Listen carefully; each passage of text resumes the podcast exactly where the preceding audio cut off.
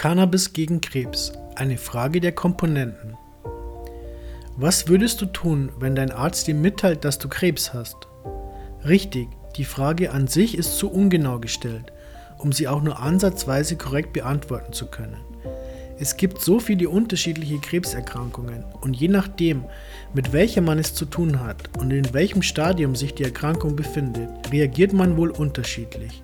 Ist man nur Patient und medizinischer Laie, hat man vor allem zunächst einmal keine Ahnung, was wohl die beste Behandlung für den jeweiligen Tumor sein könnte. Mancher legt seine Zukunft dann ganz in die Hände der Medizin und überlässt die Entscheidungen, soweit es geht, den Ärzten. Andere suchen ihre Heilung in alternativmedizinischen Methoden oder in Kombinationen zwischen beiden Ansätzen. Gegen die Symptome, die durch die Chemotherapie hervorgerufen werden, setzen einige mitunter auch Cannabis ein. Aber es gab auch schon eine Menge Berichte von Patienten, die ihren Krebs allein mit Cannabis geheilt haben wollen. Die Eisjungfrau nutzte Cannabis bei Brustkrebs. Die Hinweise darauf, dass der Einsatz von Cannabis bei Krebserkrankungen nützlich sein kann, beschränken sich aber nicht auf die Forenbeiträge vermeintlich Gehalter im Internet. Bei Ausgrabungen in einer unterirdischen Grabkammer auf der Ukok-Hochebene an Russlands Grenzen zu Kasachstan und China machten die Archäologen 1993 einen interessanten Mumienfund. Die Prinzessin von Ukok, auch Eisjungfrau genannt, ist gut 2500 Jahre alt und hatte einen Tumor in der Brust, der bereits Metastasen gestreut hatte. Auch ein Beutel Cannabis wurde bei der Mumie gefunden. Man nimmt an, dass sie die Symptome, Schmerzen oder die Krebserkrankung selbst mit dem Cannabis behandelt hat. Leider lässt sich das heute nicht mehr feststellen und auch nicht, ob die Behandlung mit Cannabis der Prinzessin Linderung verschaffen konnte oder möglicherweise ihr Leben verlängerte. Zumindest aber ist der Fund von Ukok ein deutliches Indiz dafür, dass der Mensch bereits seit Jahrhunderten Cannabis für seine Gesundheit nutzt. Die Behandlung mit Cannabis soll andere Methoden nicht ersetzen. Der Kanadier Rick Simpson ist bekannt dafür, dass er seinen Hautkrebs mit Cannabis besiegt haben soll. Durch Auftragen eines THC-haltigen Cannabisöls auf die betroffenen Stellen sollen die Tumorzellen zurückgegangen sein.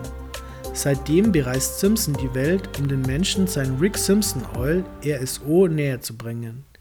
Er verkauft es allerdings nicht, sondern liefert auf seiner Homepage kostenlos eine Anleitung, wie man sich das RSO selbst aus Cannabis herstellen kann.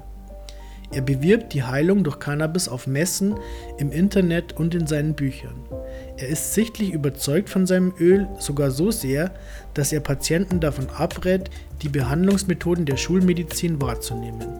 Das stößt berechtigterweise auf Kritik. Keine Behandlungsmethode schlägt bei allen Krebsarten an. Krebs bezeichnet keine Krankheit, sondern eine ganze Reihe von unterschiedlichen Tumorerkrankungen. Bei manchen Arten von Tumorzellen konnte man im Labor bereits nachweisen, dass der Konsum von Cannabis die Apoptose, den programmierten Zelltod, hervorrufen kann. Bei anderen Krebszellen waren die Versuche jedoch nicht erfolgreich. Das bedeutet, es gibt anscheinend nicht eine einzelne Behandlungsmethode, die alle Arten von Tumoren gleichermaßen bekämpfen kann. Aus diesem Grund sollte man auch kaum annehmen können, dass Cannabis bei allen Krebsarten helfen kann. Aber auch das ist nicht ganz korrekt. Die Wahrheit ist weitaus komplexer. In Israel, wo die Cannabisforschung schon einige Jahre länger etabliert ist, versucht man die vielen Phytocannabinoide, Flavonoide und Terpene hinsichtlich ihrer medizinischen Eigenschaften zu entschlüsseln. Welche Cannabis-Wirkstoffe können den Suizid von Krebszellen auslösen?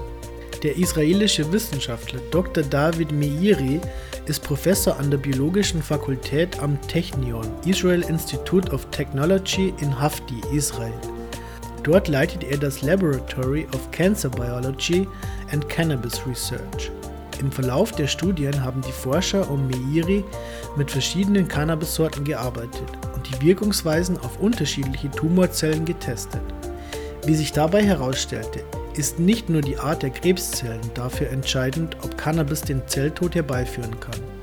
Auch die Wahl der Cannabissorte spielt dabei eine erhebliche Rolle. Ob es für jeden Tumor einen für die Heilung geeigneten Strain gibt, ist damit noch nicht erwiesen. Es zeigt sich zweifelsfrei, dass die pauschale Verordnung von x beliebigen Cannabisprodukten keine Behandlungsoption bei Krebserkrankungen darstellen kann. In weiteren Versuchen will Meiri mit seinem Team nun die für die Wirkung verantwortlichen Komponenten der einzelnen Sorten ermitteln. Ziel ist es, eines Tages den Wirkmechanismus zu verstehen und herauszufinden, welche Substanzen wirklich für den gewünschten Effekt notwendig sind. Wie Meiri auch bei Vorträgen schon erklärt hat, hatte er bei manchen Tumorvarianten drei Komponenten der Cannabispflanze ermittelt, die den Zelltod provozierten. Es sind nicht immer Cannabinoide. Die meisten Wirkungen von Cannabis, die uns bekannt sind, werden durch die Substanzen Tetrahydrocannabinol THC und Cannabidiol CBD ausgelöst. Man weiß mittlerweile auch, dass die beiden Cannabinoide besser wirken, wenn sie im Verband aller Phytocannabinoide, Flavonoide und Terpene genutzt werden. Das nennt man den Entourage-Effekt. Dieser ist der Grund, warum CBD-Öle in der Regel besser sind, wenn sie mit einem Vollspektrum-Extrakt hergestellt sind und nicht mit einem CBD-Isolat. Trotzdem macht es vor allem in der Forschung Sinn, sich mit den Einzelsubstanzen auseinanderzusetzen. Hier ist Wissenschaftlern des Dana-Farber Cancer Institut der Harvard University in einer Studie ein kleiner Durchbruch gelungen.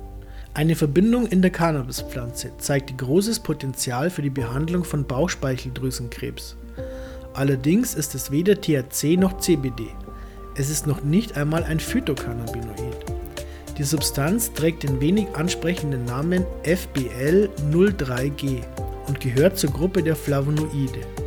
Für die erfolgreiche Behandlung einer der tödlichsten Krebsarten, die gegen viele andere Therapien resistent ist, ergeben sich so vielleicht neue Optionen und für viele Patienten Hoffnung.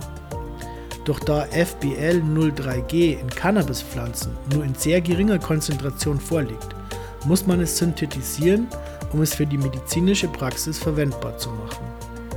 Bis Ende 2020 wollen die Harvard-Wissenschaftler weitere präklinische Studien abgeschlossen haben, sodass bald die ersten Versuche mit den Flavonoiden am Menschen durchgeführt werden können.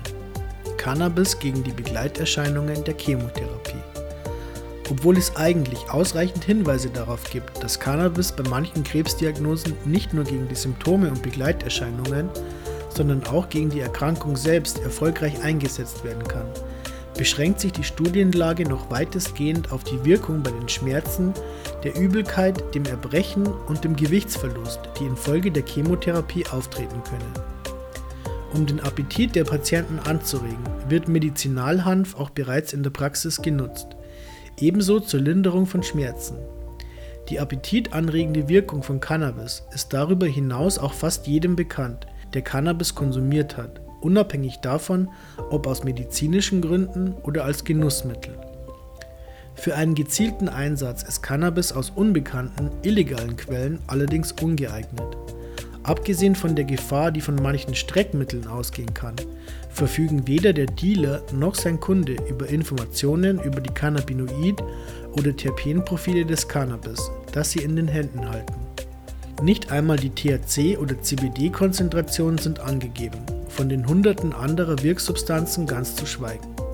Die Antitumoraktivität von Cannabis ist nicht in jedem Fall garantiert. Die Behandlung von Krebspatienten mit Cannabis-Medikamenten ist noch verhältnismäßig neu und der Kenntnisstand diesbezüglich nimmt erst jetzt allmählich zu. Die Verordnung von Cannabisprodukten, zum Beispiel Blüten, hat heute also eher einen experimentellen Charakter. Man probiert die in den Apotheken verfügbaren Sorten durch, bis man diejenige gefunden hat, deren Zusammensetzung dem jeweiligen Leiden des Patienten nach dessen subjektiver Wahrnehmung die beste Linderung verschafft. Aus dieser Praxis objektive Informationen über die Effektivität der Behandlung zu gewinnen, ist beinahe unmöglich. Dies gelingt nur mit wissenschaftlichen und klinischen Studien, die groß genug dimensioniert sind, um mehr als nur einen Eindruck über einen bestimmten Einzelfall zu bekommen. Außer Erkenntnissen über die Wirkungsmechanismen gilt es aber auch, eventuelle Nebenwirkungen und Wechselwirkungen mit anderen Medikamenten abzuklären. Die Antitumoraktivität von Cannabis im Allgemeinen gilt einerseits als bestätigt, andererseits ist diese aber so komplex und fallspezifisch, dass allgemeine Heilprognosen oder Aussagen über die Wirkung bei Krebserkrankungen nicht möglich sind.